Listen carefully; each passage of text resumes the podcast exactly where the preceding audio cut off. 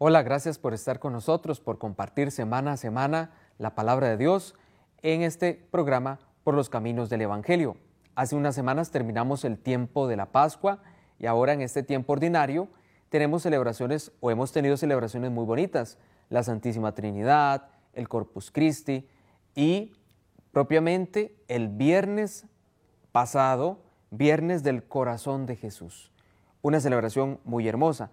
Para hoy compartimos un evangelio más con ustedes. Adelante, Josué. Del Santo Evangelio según San Lucas. Cuando ya se acercaba el tiempo en que tenía que salir de este mundo, Jesús tomó la firme determinación de emprender el viaje a Jerusalén.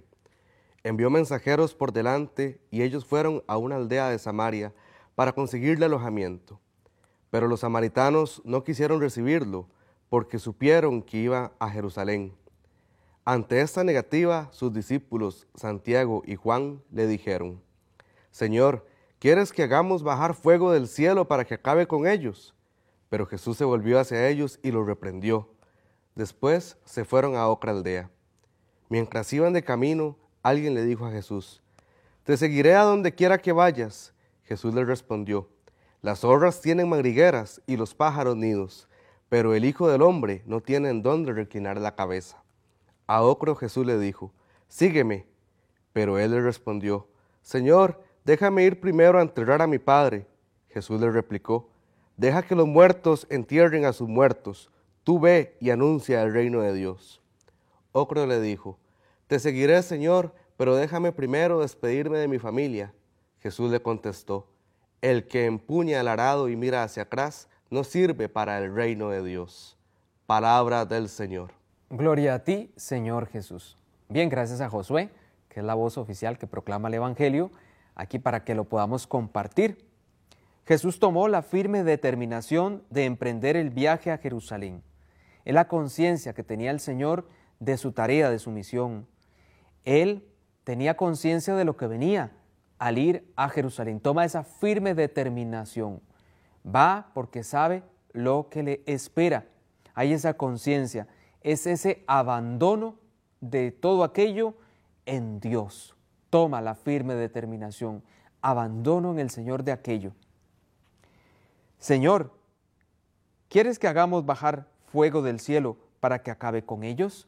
Bueno, esta frase porque un par de discípulos de Jesús se molestan ya que no quisieron recibirlos en un poblado, eh, no quisieron aceptarlos, entonces se enfurecen. Son los hijos del trueno, Santiago y Juan, por eso se les llamaba así, porque se cree que Santiago y Juan tenían un carácter muy fuerte. Señor, no nos quieren recibir, esta gente no quiere recibirte. ¿Quieres que entonces hagamos bajar fuego? Y el Señor los reprende a los hijos del trueno.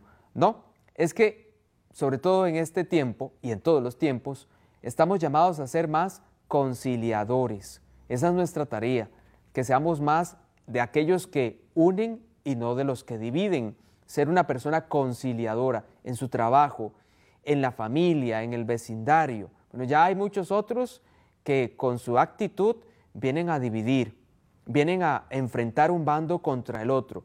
Bueno, ¿yo qué puedo hacer para mejorar la situación? ¿Cómo puedo yo conciliar esto?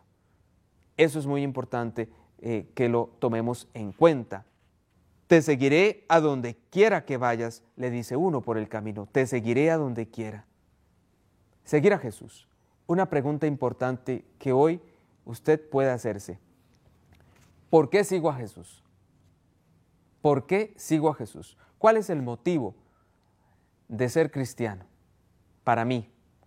O más específico, de seguir a Jesús como cristiano. ¿Por qué? ¿Por qué sigo a Jesús? La pregunta para que cada uno intente responderla. ¿Por qué sigo a Jesús?